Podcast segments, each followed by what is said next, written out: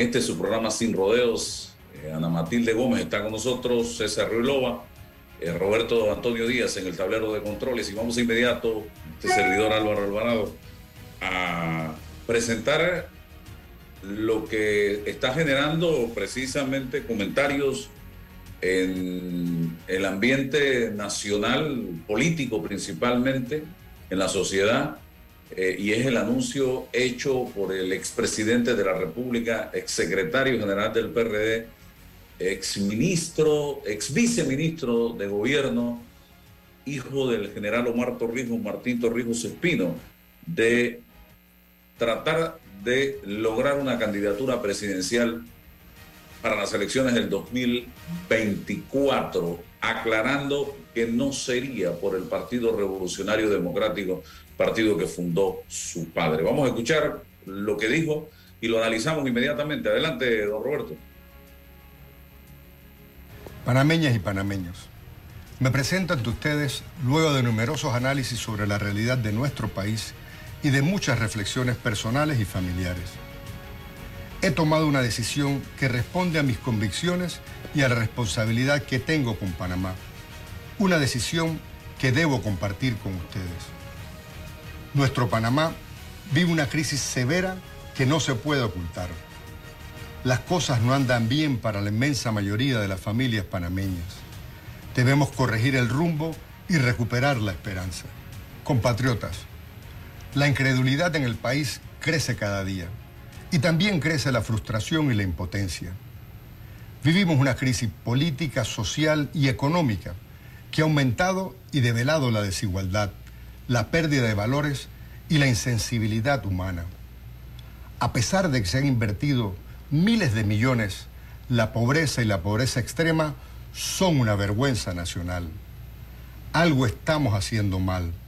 Solo tiene que ocurrir una enfermedad en la familia que ya hace milagros para educar a sus hijos y pagar su hipoteca para que esa familia pase de clase media a pobre. La violencia se extiende en nuestras calles. Ya no hay diferencia entre el interior y las ciudades. Ocurren crímenes atroces. Las personas temen, se encierran y viven intimidadas. Las mujeres sufren violencia y temor dentro de sus hogares. El crimen organizado, el narcotráfico avanzan y desafían a las autoridades. La corrupción permea no solo al gobierno, sino una gran parte de nuestra sociedad.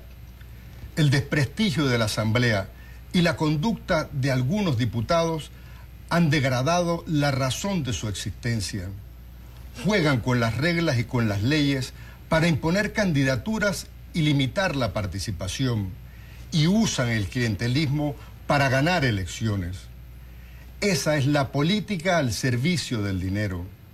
El modelo está agotado y si no hacemos algo será más de lo mismo. Hemos fallado como sociedad. En algún grado también los torrijistas hemos fallado. Copartidarios del PRD.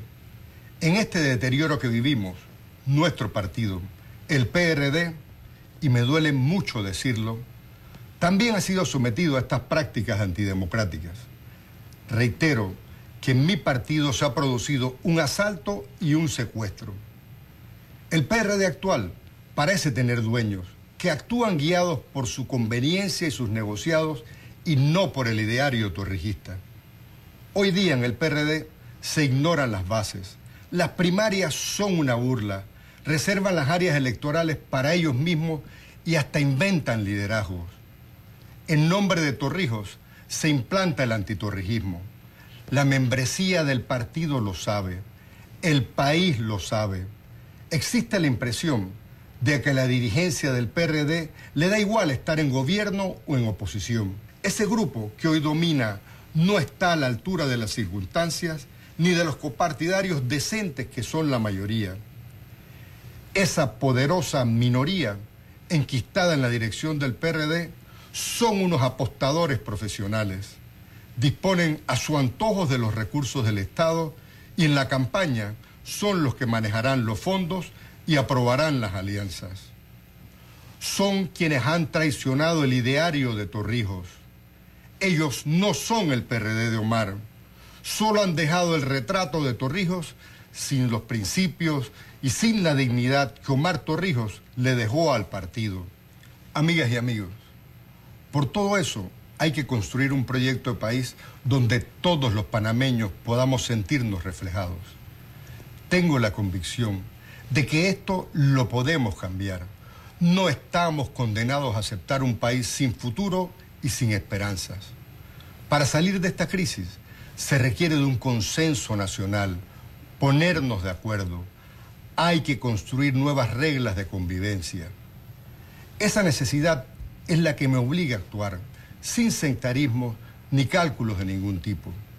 No digo que será fácil, pero estoy seguro que podemos lograrlo, renovar la política, luchar por la democracia y la decencia. Como expresidente de la República, tengo la experiencia y la voluntad para enfrentar los problemas de la caja del Seguro Social, de la falta de empleo, del deficiente sistema de la salud, de la desigual educación, de la necesidad de combatir la corrupción. Esos son nuestros enemigos. Vamos a cambiar esta realidad en unidad nacional para restaurar la moral y la decencia. Vamos a construir con desprendimiento y creatividad el país donde lo político equivale al humano. Ello implica concertar acciones de gobierno y la sociedad sobre las bases del pluralismo, la coincidencia. Eso será nuestro nuevo pacto social. Con ciudadanos, quiero compartir mi decisión. Me propongo ser candidato presidencial en las elecciones de mayo del 24. No me quedaré al margen. Panamá está en crisis y todos tenemos que contribuir a su solución. Debemos rescatar a Panamá y después al PRD. Nunca voy a renunciar a mi condición de torrijista. Que quede muy claro, mi candidatura no será dentro del PRD. Es que me propongo construir una candidatura abierta, pluralista, de convergencia y patriótica. En los próximos meses recorreré el país para encontrar a quienes compartan esta visión y juntos presentaremos una opción que ilusione y que enorgullezca a la mayoría de los panameños. Muchas gracias. Bien, han escuchado ustedes eh, al expresidente eh, Martín Torrijos referirse precisamente a una aspiración porque usted, licenciada Matilde y César, saben perfectamente que esto en este momento está en el modo aspiración. Ya eh, para que el señor Martín Torrijos, quien ha hecho una interesante radiografía de lo que está viviendo el país, yo me voy hacia una resonancia magnética de lo que está viviendo el país con mucha claridad. Es cierto lo que él está planteando. El presente de Panamá es este. Eh, pero para ser candidato presidencial hay dos caminos en este país. La libre postulación, usted sabe perfectamente eso, licenciada Gómez, y ya los tiempos para eso pasaron. Y la otra, ser candidato de un partido político. Y para ser candidato a un partido político tendría que ir a una primaria de un partido político, porque la ley electoral establece que están obligados los partidos políticos para postular a, una, a un candidato a la presidencia a ir a una primaria. Y en este momento él ha dicho que no es por el PRD. Entonces le quedan otras opciones.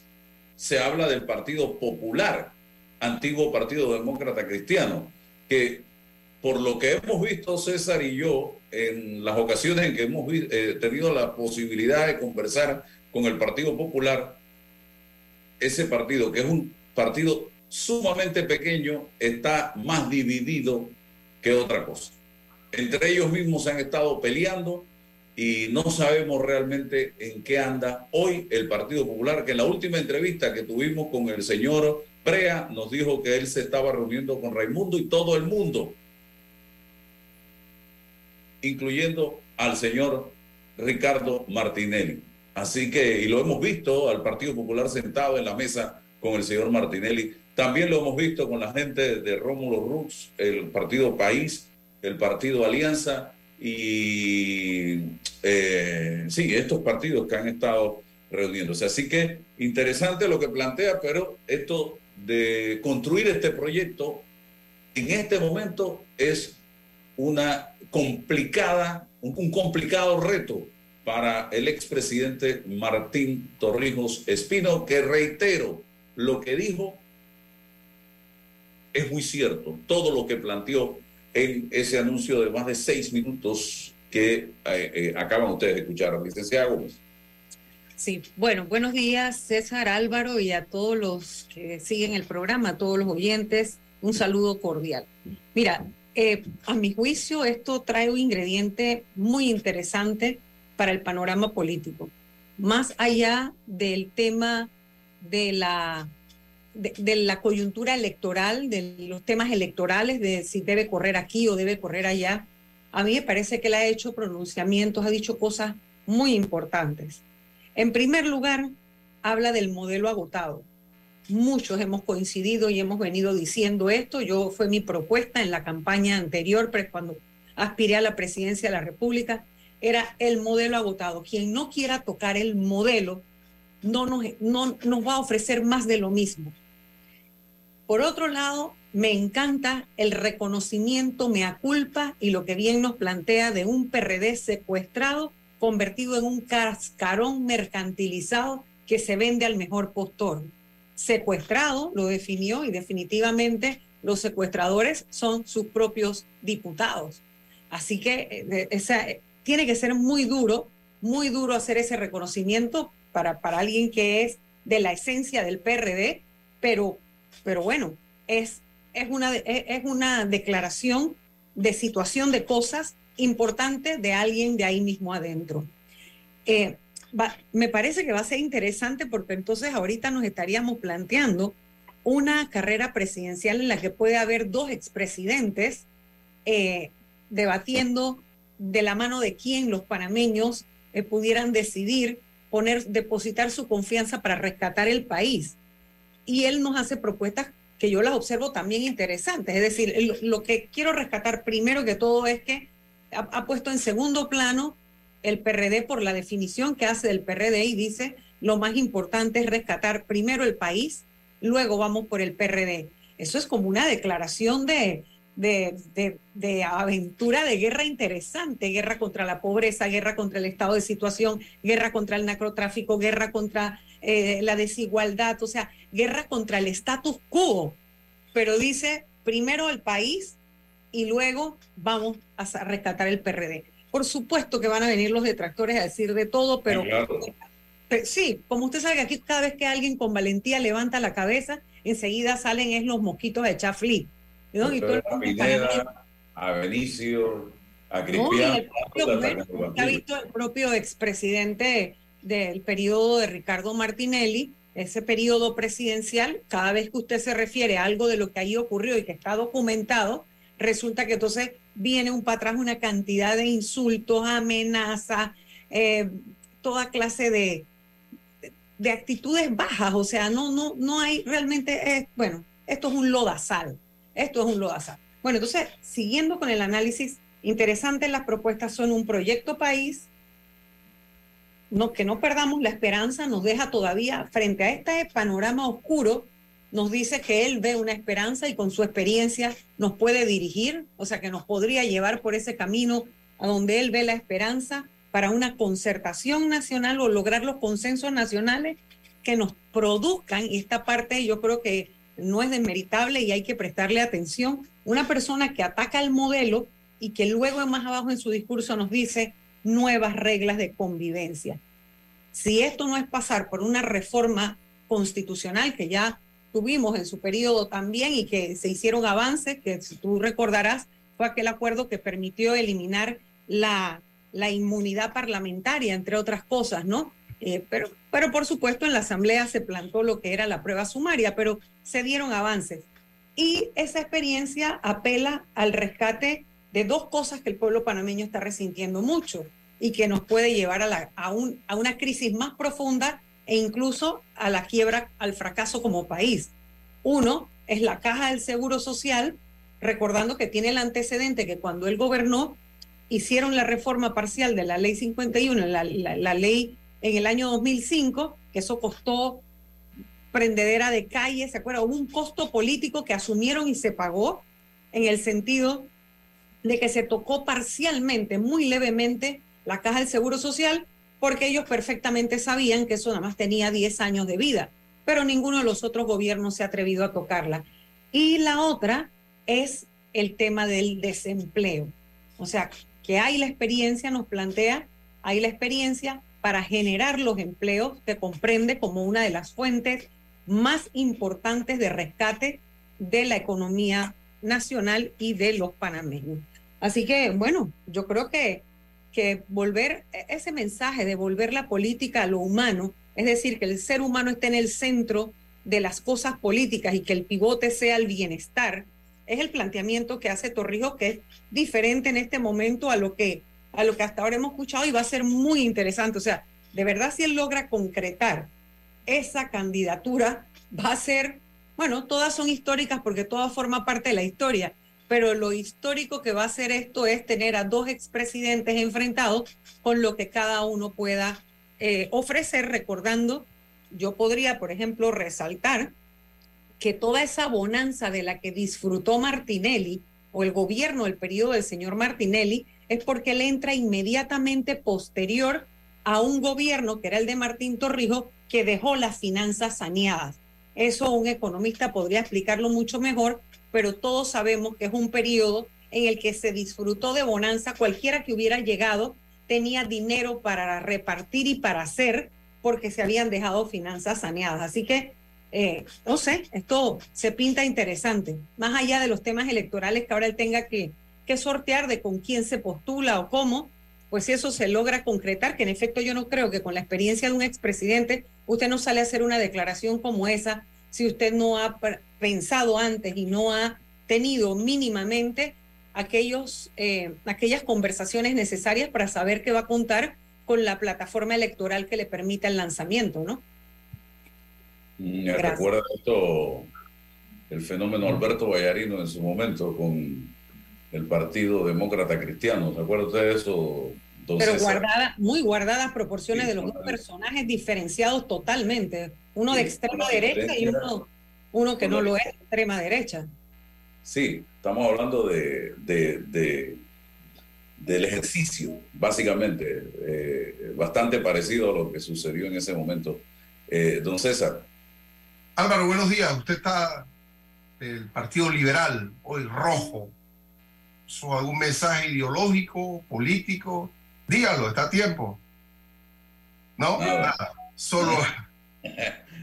Doctora Matilde, buenos días. Buenos días a todos los que nos escuchan hoy martes. Qué interesante. Para nosotros, los demócratas, cada eh, iniciativa eh, en la participación en el activismo político, por supuesto que es positiva para, para el devenir, para, para hacer una mejor política. Cada propuesta, cada proyecto político siempre es bienvenido, porque eso genera pluralidad y la democracia, precisamente uno de los cimientos es su pluralidad, en principio. Ahora, analizando el contenido de la, de la iniciativa, Em, claro que ante esto lo que se genera es una promesa, ¿no? Prometo tal cosa, voy a prometer esto, esto es mi, eh, bueno, y promete construir un proyecto político. ¿Cómo se construye un proyecto político?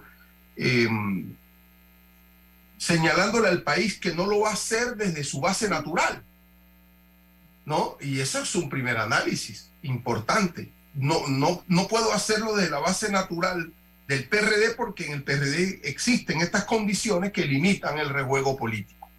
Entonces la pregunta de Bulto es la siguiente, ¿cuál, es, cuál será la base política de esa construcción y de ese proyecto? ¿Dónde es que lo va a hacer? ¿Y con quién lo va a hacer?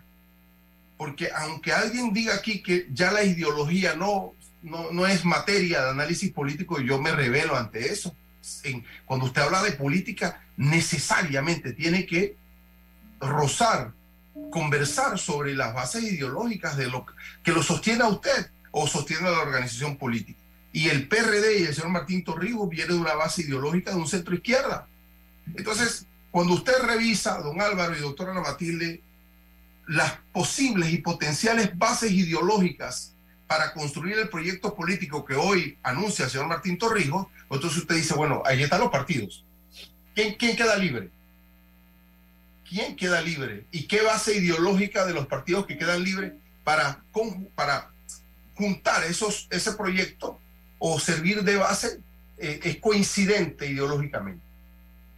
Entonces, ese es el primer esfuerzo y que, que, que tendríamos que hacer para mirar si hay ahí alguna coincidencia. Ejemplo, pues hemos em, especulado un poco sobre el PP como base ideológica del proyecto de Martín Torrijos, como de manera de ejemplo. Y uno dice, bueno, el PP es un partido conservador de derecha. Y alguien dice, bueno, ahí hay discrepancias. Y yo diría, mira, eh, Martín Torrijos, si bien el PRD estaba en el centro izquierda, pero él se movió a la derecha en la ejecución de su gobierno. Así que en la práctica política hay coincidencias y pudiesen avanzar. Ya, bueno, lo dejo ahí. Lo, otro, eh, hombre, sí, yo estoy de acuerdo con el diagnóstico que hace el señor Torrijos de la, en la vida nacional y del PRD, pero este diagnóstico es, es como consecuencia de un proceso de desgaste en la, en la estructura del Partido Revolucionario Democrático. Y la pregunta es, es dónde estuvo y dónde está la dirigencia, los líderes de esos partidos, para contrarrestar esa, esa, esa crisis en el PRD, para contrarrestar eh, la desfiguración del torrijismo como un concepto ideológico y de acción política. pregunta, ¿no es eh, ideal que, que, se luche desde adentro para construir un, partido de adentro decente, honesto, constructivo, social. Entonces, la opción de hacerlo desde afuera, por supuesto, sin renunciar al hecho de ser PRD o torrijista, es la idea de atraer a los inconformes de ese partido. Eso eh, eh, es natural y lógico, pero, pero bueno, son las, las, preguntas.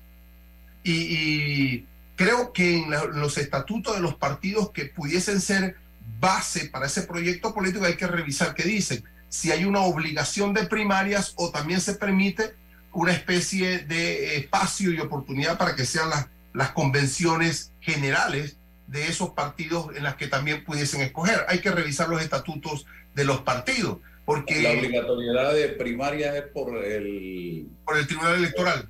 Tribunal Electoral el, Tribunal Electoral. Bueno, claro, entonces eso eso hay que hay que mirarlo ya, y, tal, bueno, lo harán ahí, si se cuadra la, la, base, la estructura del partido. Bueno, concluyo con lo siguiente. Eh, felicitamos la iniciativa, por supuesto, la iniciativa propone eh, un diagnóstico, genera un proyecto. Aquí la dinámica es mirar, analizar con quién es que se va a construir este proyecto, cuál será la base. Eh, tiene que existir una base, un partido de los que están. Y a nivel del, propio torneo de cara al 24 se va a poner muy interesante, porque no solamente son dos expresidentes potenciales los que pudiesen participar, sino potencialmente un vicepresidente de la República, el señor eh, Carrizo, si gana sus primarias. Ya un hombre con alguna experiencia, también súmale a eso eh, candidatos que ya participaron en el proceso anterior, eh, Lombana, el señor Rux, el señor eh, del panameñismo Blandón, gente con, con experiencia. Y, la, y la, aquí la, cuestión es, ¿existirán espacios para los novatos? ¿Qué va a ser un novato ante este panorama de gente con mucha experiencia en, en, los, en los procesos políticos? Entonces, se torna interesante, se mueve el escenario, hay otros elementos de análisis que hay que seguir eh, verificando y, mirando ese proyecto o ese gran proyecto decente del que el señor Torrijos hoy conversó, con quién es que se va a construir, cuál será la base de esa construcción. Sí, comienza un recorrido nacional, él mismo lo planteó, eh, para tratar de construir este proyecto país que él pretende liderar. Y sería este el tercer, en, el, en, el, en el tablero político, el tercer PRD aspirando a una candidatura presidencial. En este. El cuarto. está Zulay. El quinto. el tercer PRD estaría Zulay si logra la firma. estaría el, el, el, que salga producto de las primarias del ah, después que, ajá, lo que pasa es sí, sí, cuando ya todo se defina.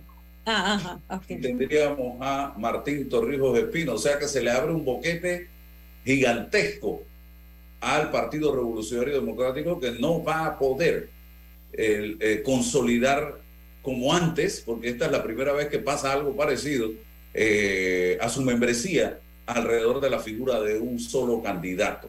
Lo que pasa, Álvaro, que yo, y, César, que yo creo que el boquete está planteado desde hace rato. El, el pero siempre se dice que ellos se unen al final. Y, bueno, pero son, son, muchos, son 725 mil, así que alcanza hasta para dos o tres más. Es que lo, lo, que ocurre es que, como bien lo dibuja el expresidente Torrijos, eh, hay un sistema clientelar que es un péndulo que es dominado por eh, las, los liderazgos territoriales que tienen, territoriales y clientelares que tienen los diputados.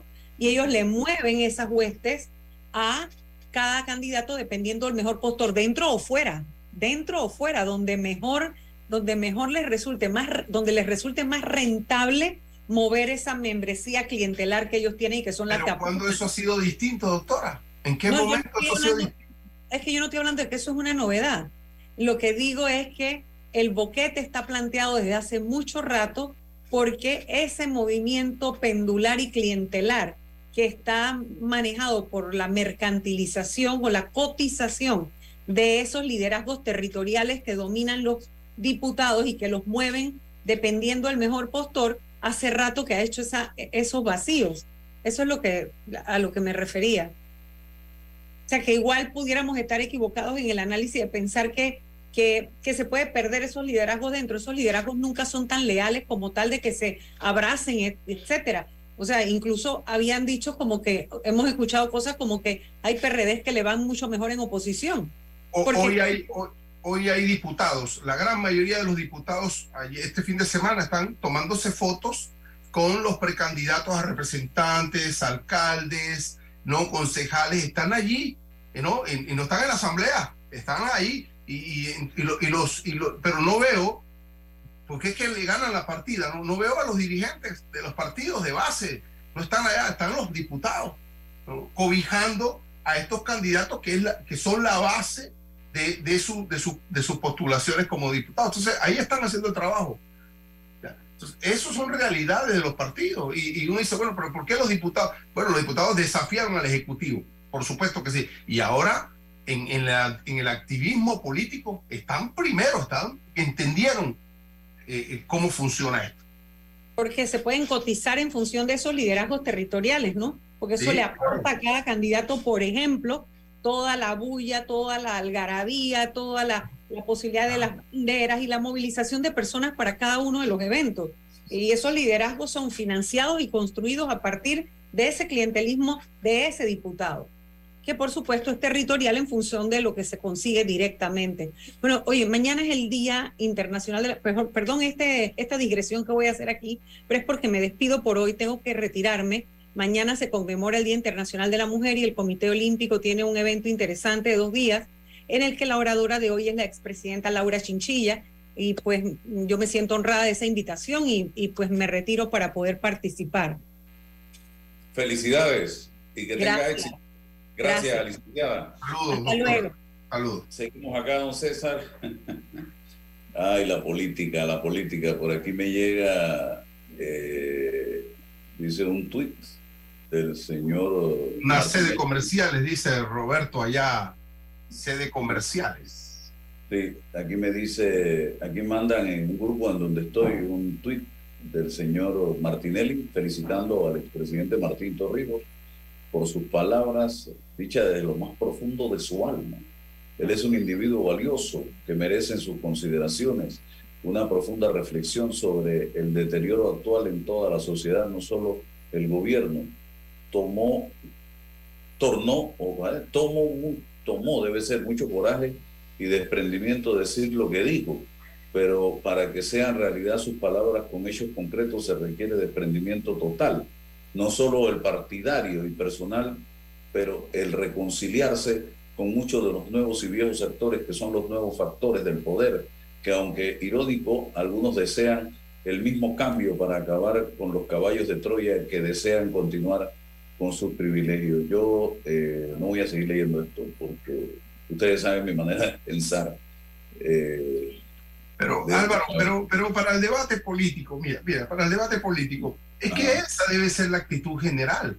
Yo no sé si es auténtica o no, si se cree o no, pero ese debe ser el lenguaje finalmente. Porque, mira, yo políticamente, cuando hemos, eh, eh, políticamente, cuando hemos debatido el proyecto Martinelli, yo digo, ¿usted de qué, de qué reconciliación nacional le está hablando? ¿Cómo usted le propone al país una reconciliación nacional si usted anda atacando, querellando, usted no tolera la crítica, usted no permite un, un, debate, usted cuando lo critican todo es personal? Eso no se imagina. Claro, nada más. Ahora que se fue lo voy a decir, porque por respeto no quise hacerlo. Le metieron una andanada en Twitter a Ana Matilde Gómez, a una dama y a su esposo. Bueno. Tildándolo de un poco de basura. Entonces, yo no puedo, eh, no puedo, no puedo, no puedo con una persona que se comporta de esa manera. Yo no puedo con una persona que tiene que rendirle cuentas al país y a la justicia panameña por un montón de temas. Yo no puedo con una persona que está siendo requerida por el Departamento de Estado de los Estados Unidos, que ha sido calificada por el Departamento de Estado como corrupto, sentarme a debatir temas del país. Pero es que no se trata de sentarte a debatir, analizar los hechos que, que se proponen en el, en porque es que lo que no podemos renunciar a eso es que él tiene, hay un partido, él es un candidato a un partido. Y entonces en la regla política tendríamos que analizar los hechos que ocurren allí, que no ocurren allí, que lo relacionan o no. Vamos a debatir bueno, las acusaciones que te está haciendo el Departamento de Estado. No, no, no, eso no se debate, eso es un tema que tiene que tomar... Ya, Explícame eso. No, no, eso es un tema que tiene que tomar... Pero esto que digo yo, mira, tú hablas de reconciliación... de Odebrecht, vamos al juicio de New Business. Y que y después nos sentamos a debatir cómo tú vas a resolver los problemas del país. Pero lo primero que tenemos que ver con claridad son los temas que tiene la justicia panameña, la justicia italiana, la justicia española, el Departamento de Estado de los Estados Unidos, incluso las acusaciones que te hicieron tus hijos en Estados Unidos. Pero va a llegar un, pero va a llegar un hecho político que no podemos renunciar a este hecho político. Mira, si en el caso de Brecht, en el caso New Business o en el otro tema, aquí hay dos posibilidades, ¿ah? solo dos posibilidades respecto al señor Ricardo Martinelli. O, lo declaran responsable penalmente o lo absuelven, lo declaran inocente. Bien, si lo declaran responsable penalmente, y esa decisión va a llegar, por supuesto, antes del 2024, esa decisión va a llegar, vamos a tener a un candidato, ¿no? O pudiésemos tener, es la, es la, la redacción, pudiésemos tener un candidato a la presidenta de la República condenado por un delito. Entonces, eso va a ser una realidad y un hecho jurídico con connotación política. pero ¿qué pasa? Que pero ni siquiera se va a poder inhabilitar porque él tendría derecho allá. Al final del camino, va, la decisión va a estar en el electorado. Decidir en el electorado si va a escoger, va a elegir a una persona en esas circunstancias. Y eso es un debate que tenemos que hacer en su momento. Por eso que yo no renuncio a debatirlo políticamente hablando. Eh, eh, y, vamos a tener eso, no solamente lo, del, lo, del, Departamento de Estado, sino una sentencia posible en ese sentido, si es el caso. Y si es inocente, también tendremos que analizarlo, porque esos son los resultados jurídicos que no podemos adelantar. E, eso es lo que yo te, lo, que digo, y así sucesivamente con todos los candidatos, Álvaro, con todos los candidatos o precandidatos en, en estas circunstancias. Es difícil, entiendo yo, por las circunstancias, por el hecho, pero políticamente, nuestros análisis son políticos. Y, y, Camacho o, Alma o los voceros, siempre le hemos pedido aquí, explíquenos, y se lo dije yo a Camacho, explíquenos cómo ustedes hablan de reconciliación nacional si cada vez que alguien los critica, que los querella. Eso no es ninguna, eso es una mentira, es una falacia, eso es una retórica. Y sobre esa base que uno va haciendo conciencia en la opinión pública, don Álvaro, porque lo desenmascara. Pero si uno renuncia a ese debate, le facilita el trabajo político, ojo, político, político. Y yo tengo, y yo tengo preguntas que hacerle al señor Martín. Cuando él quiera. Claro. Hacemos la, la, pregunta aquí en el programa. Claro, es más fácil sentarse con un influencer y, y, qué fresita, qué fresita esa entrevista, no me río, me vacilo. Eso es muy fácil. Encárese el mensaje al candidato Martinelli, eh, precandidato, si es el caso, encárese a una entrevista de fondo para analizar los hechos, exacto, seria, analizar los hechos del país, analizar sus circunstancias personales como candidato y, y, y, todo. O sea, vamos a analizarla y así generar. Nosotros no renunciamos en este programa a, generar ese esfuerzo con responsabilidad. Directo con él, no a través de Directo con él, directo con él, directo con él, por supuesto que sí. Entonces, de, de eso es que se trata, Álvaro. Eh, y la misma posibilidad se la ofrecemos al señor Martín Torrijos. Claro, totalmente. Él va a tener que salirse de la comodidad del Instagram y, ¿Con quién es que va a construir las preguntas que hay. ¿Con quién es que va a construir el proyecto político? Mira, una pregunta que es ¿por qué razón si usted sabe de antemano que necesita un partido político porque ya la, la libre postulación culminó, entonces ¿por qué usted no señala el partido político desde ya? Porque usted lo sabe porque usted no, ah, porque ah, usted quiere separar y, que esa entrada sea una entrada eh, eh, estratégica, bien pensada, bien comunicada al cálculo político, al laboratorio político, pero usted tiene que decirle al país cuál, cuál es la base política de ese proyecto. Usted no va a ir por las provincias y por las comarcas cazando gente, quién es bueno, quién es malo a esta altura del partido se necesita una base política. Entonces, esas son cosas que hay que conversar con el expresidente Martín Torrijos y que le interesan al país. ¿Cuál es la base ideológica? No renunciamos a eso. Aunque haya, alguien diga que eso ya no es importante en el siglo XXI, sí es importante, porque nos tendrá que decir cuál es la visión de Estado que usted quiere, cómo es que va a resolver en función de la visión de Estado que usted tiene los, los grandes problemas que tenemos. ¿Qué pasa con el subsidio? Y así sucesivamente. Entonces, eh, eh, nada, aquí estamos para eso, don Álvaro. Por supuesto. Vamos al cambio comercial con don Roberto Antonio Díaz y regresamos. Atrae la emoción con un préstamo personal de Credit Corp Bank y consolida tus deudas. Recibe un bono de 130 dólares con el desembolso de tu préstamo personal. Solicita el tuyo ya al 800-7555 o visita nuestras sucursales. Credit Corp Bank. Cuenta con nosotros. En el programa Saneamiento de Panamá operamos 20 estaciones de bombeo encargadas de impulsar las aguas residuales provenientes de distintas zonas de la ciudad capital hacia la planta de tratamiento. El óptimo funcionamiento lo lograremos no arrojando desperdicios, grasas, residuos sólidos o sobras de comida por el desagüe del fregadero. Somos el programa Saneamiento de Panamá, mejorando la calidad de vida de los panameños. Panamá sigue creciendo. ¿Quieres quedar a la altura con tu familia, tus amigos, tu pareja, tu esposo, tus hijos? Prueba 1820, un café 100% de altura. Agua pura de nuestra tierra, riqueza inmensa de vida y salud. Si gastas agua de más, se la quitas a los demás. Al bañarte, cierra la llave mientras te enjabonas ahorrarás en tu consumo y alcanzará para todos. Gobierno Nacional, idam.gov.pa. Somos agua. Trabajando cada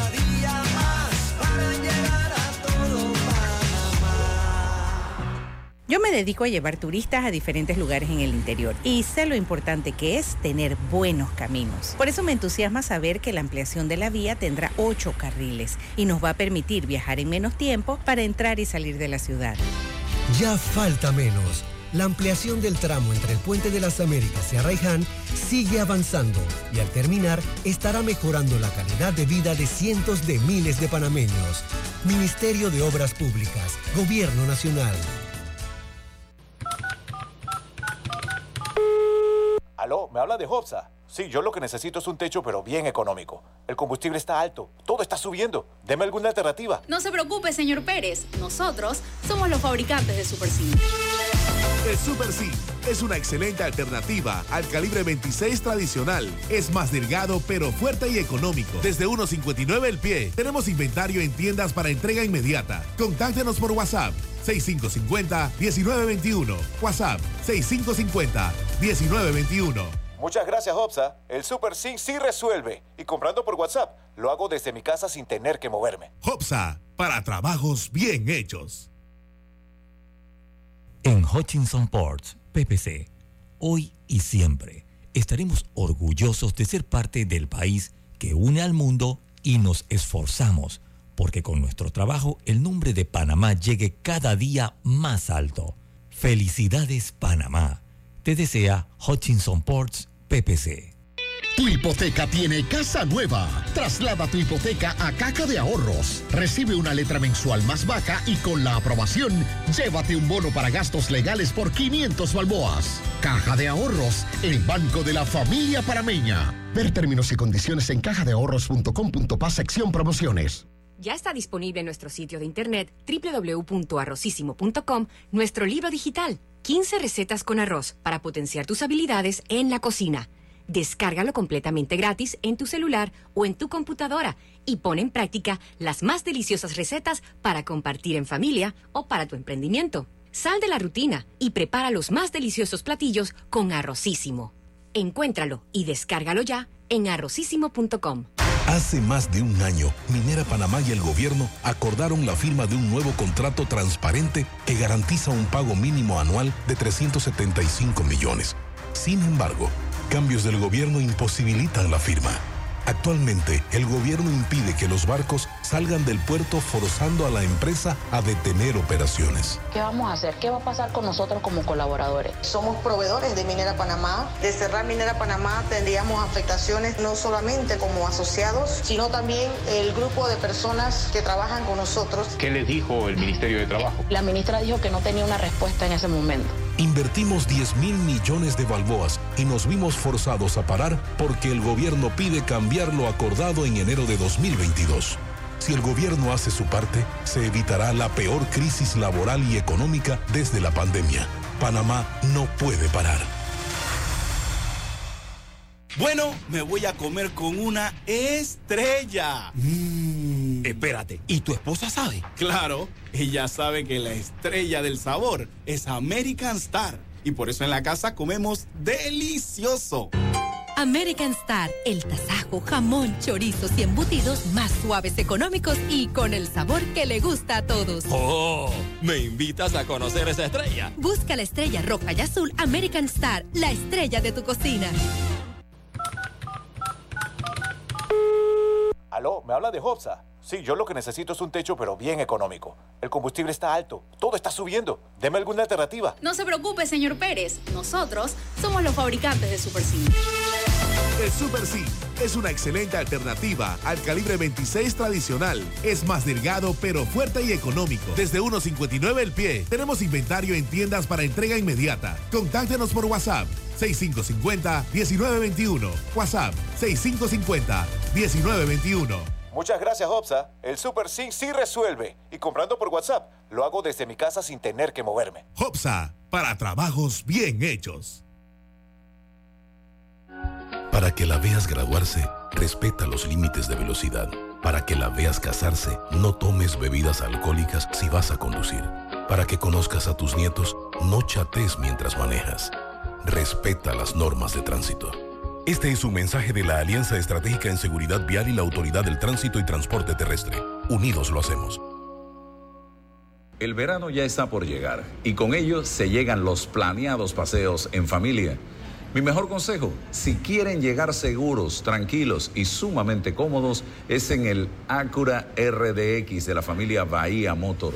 Tienen todos los sistemas de seguridad que te puedes imaginar, que solo con eso lo hace una de las mejores nuevas opciones si piensas en un auto nuevo este año 2023. Ya quedan pocas unidades del Acura RDX 2022, así que pásate por acá. Hace 25 años llegó Más Móvil, la señal que el país esperaba para avanzar con las últimas tecnologías. Una señal de unión que ha cerrado brechas. Una señal de progreso con grandes aportes a la economía de Panamá. Una señal de innovación con una potente red de fibra, más TV total y más Wi-Fi 360. A simple vista es solo tecnología, pero es el talento de nuestra gente, la verdadera señal del futuro. Más Móvil, la señal de Panamá. Ya está disponible en nuestro sitio de internet www.arrocísimo.com nuestro libro digital, 15 recetas con arroz para potenciar tus habilidades en la cocina.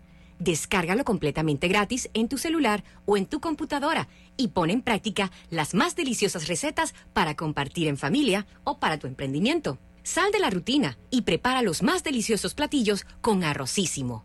Encuéntralo y descárgalo ya en arrocísimo.com. Déjate llevar por la frescura del pollo. Como tú. Déjate llevar por la frescura del pollo melo. Variedad y calidad. Melo. Frescura de altos estándares. la calidad es una promesa. Para llevarte el pollo melo siempre fresco hasta tu mesa. Déjate llevar por la frescura del pollo melo. Por su sabor y calidad lo prefiero. Déjate llevar por la frescura melo. Mi amor, te tengo que confesar algo. Estoy enamorada. ¿De mí? Sí, sí, de ti también. Pero ahora estoy es enamorada de mi techo de jagala de Hopsa.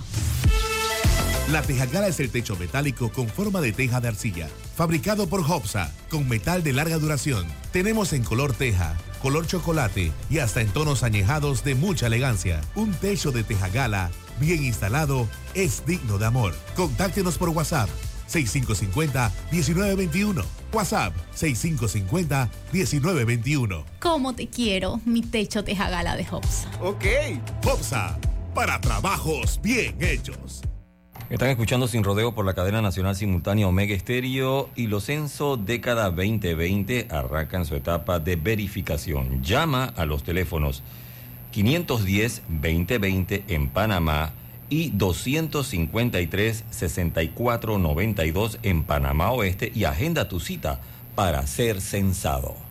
En Caja de Ahorros, tu casa te da más. Con nuestro préstamo Casa Más, recibe dinero en mano con garantía hipotecaria y los mejores beneficios. Tasa competitiva, plazo de 30 años y avalúo gratis. Caja de Ahorros, el banco de la familia panameña. Ver términos y condiciones en cajadeahorros.com.pa sección promociones. En Hutchinson Ports, PPC, desde nuestros puertos de Balboa y Cristóbal conectamos a las principales rutas de intercambio comercial entre el Pacífico y el Atlántico, logrando brindar un servicio a nuestros clientes de calidad y eficiencia, dejando el nombre de Panamá por lo alto.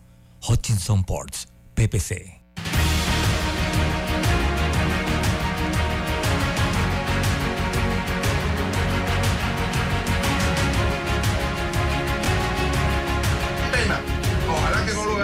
Lista eh, como esas que se dicen, ¿no? Que se- Reserva. de Cantidad. reserva, claro. Ay, Dios mío. Eso es- la esperanza que elevamos la, se va a convertir en desesperanza. Y solamente me voy a acordar de la señora Esperanza, que era mi vecina en la Vía de los Santos, que en paz descanse. Seguimos adelante, eh, estamos en vivo ya en el tramo final y quería hablarles de violencia en Colón. Este fin de semana veía eh, un tuit, a si lo, lo- lo rescato, en medio de, de toda esta vorágine de violencia que está viviendo Colón, del alcalde de Colón, el señor Alex Lee. Ante los hechos de violencia, miren la decisión que toma el alcalde de Colón. Como alcalde del distrito de Colón y ante la ola de violencia que estamos viviendo, suspendo el tour del gueto para prevenir situaciones contra el orden público y el sano esparcimiento a nuestra provincia.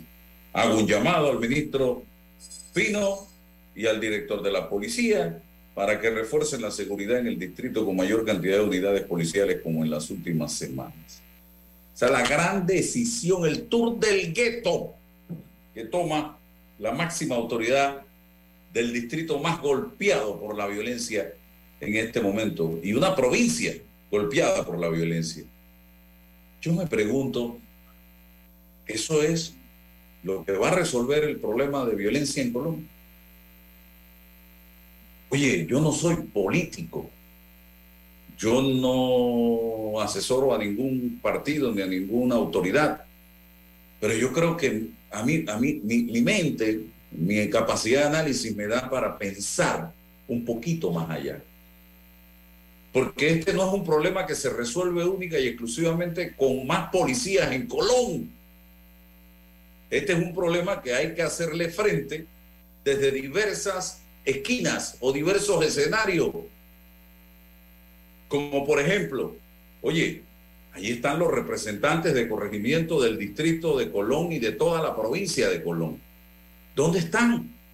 ¿Qué están haciendo para tratar de una u otra forma de convertirse en un muro de contención para que los jóvenes, los niños, los adolescentes no sigan los mismos pasos de esos que hoy se están matando en la provincia de Colón. ¿Dónde están los alcaldes con todos los recursos que manejan? ¿O es que solamente esos recursos son para aumentarse las dietas, los viáticos y para aumentarse los salarios? Que no promueven y fomentan la cultura, el deporte, el arte, eh, eh, la educación desde sus trincheras. ¿Pero en qué estadio lo van a hacer? Pero si ni siquiera estadio hay, Álvaro. En el barrio, en la plaza, ¿dónde lo hacíamos nosotros? La cosa es querer hacer algo, don César Ruilova, no, no les interesa. Entonces lo quieren resolver con palo y con tolete y con bala. Así no se va a resolver porque una generación tras otra, otra tras otra, va a seguir en lo mismo. Al menos que adoptemos la medicina que está adoptando Bukele en El Salvador y agarremos a todo el mundo y va para la cárcel. Pues. A él le ha funcionado. No sabemos si aquí no funcione también. Pero hagan algo, señores. ¿Dónde están los diputados trabajando y proponiendo leyes para tratar de ver cómo resuelven los problemas de la provincia de Colón? La gobernadora de Colón, ¿dónde está? Entonces, este es un esfuerzo interinstitucional en el que no solo, repito, el ministro de Seguridad y la policía tienen que hacerle frente a este tema. Hay que buscar una diversidad de opciones para ver cómo... El, proyecto de ley de extinción de dominio va a resolver el problema de, de Sí, sí, sí, porque ahí está la solución. Eh, esto, esto va mucho más allá del ministro de Seguridad y de suspender el tour del gueto. O sea, con eso se soluciona el problema de la violencia. Yo decreto la suspensión del tour del... ¿Qué están haciendo ustedes, señores, hombre?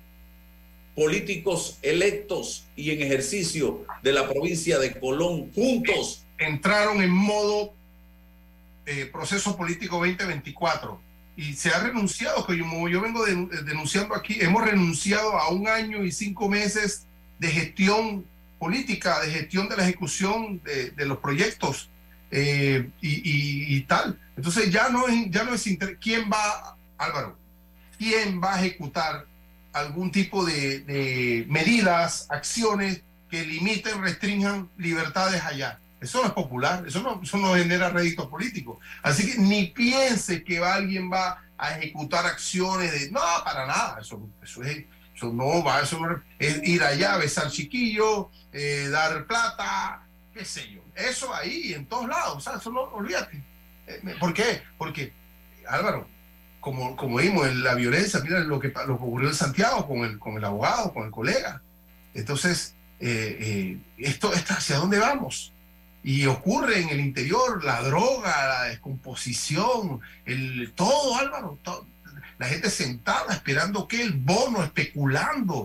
No, no, hay, no hay oportunidades de los que quieren trabajar desesperanza. Total descomposición. Totalmente. De una decadencia enorme.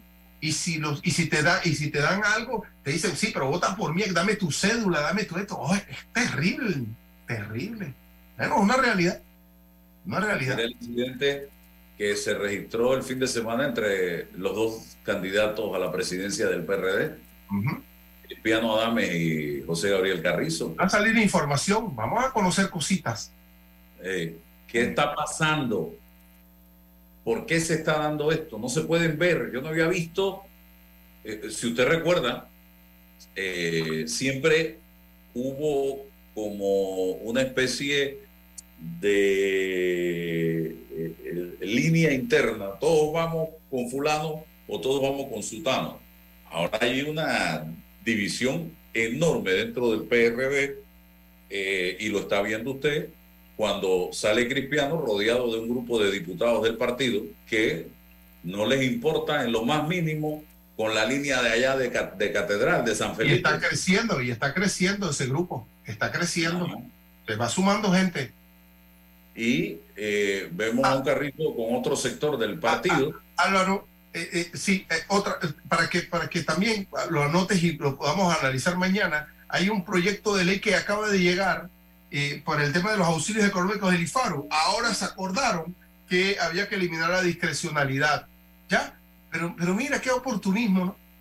Qué oportunismo político. Ahora alguien se acordó del PRD que existía una facultad y una competencia discrecional del director del IFARU, quien hoy es candidato o precandidato a las primarias en, en una diputación en el área, que él ostentaba una discrecionalidad que, eh, hombre, que da, da- da pena, ¿no? Y que hemos criticado aquí. Ahora alguien nació. Todo es pura especulación. Pura especulación. Ahora. Ah, pero antes no. Antes de que él fuera candidato, no.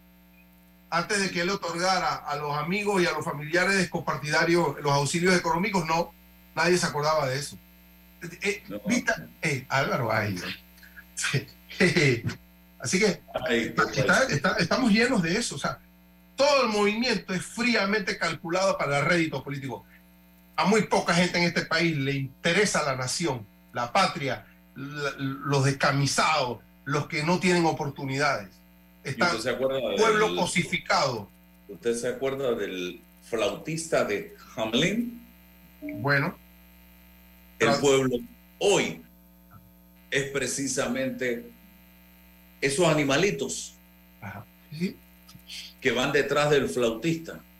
Porque lo- estos, estos señores son los flautistas y con esa flautita de billetito, de bono, de hoja de zinc, de bequitas, eh, tienen a la gente hipnotizada y la gente sigue ahí detrás. detrás. No hay proyecto más demagógico que el que se sacaron ahora sobre la discrecionalidad del auxilio. ¿Qué demagogia? ¿Y dónde está la lista completa? ¿Por qué no nos da la lista? Ah, pero restringen la lista y nos salen con este proyecto demagógico, inoportuno, extemporáneo. Lo que tiene que llegar a ser un director, aunque no tenga ese poder de discre- discrecionalidad, entender por su esencia de que no puede otorgar un auxilio económico a un copartidario. No necesitas una ley que te lo prohíba. Eso del sentido común. Ese es el tipo de funcionarios y de directores y de líderes que nosotros necesitamos. Pero ahora, ¿con qué cara va el señor director, que ya no me acuerdo el nombre de ese muchacho, eh, del IFARU, ahora postularse? ¿Con qué credenciales? Si esa mácula la tiene allí, no necesitas una ley. No me digas a mí que es ilegal. Es inmoral lo que usted hizo. Usted- lo que usted hizo, señor Menezes, es inmoral.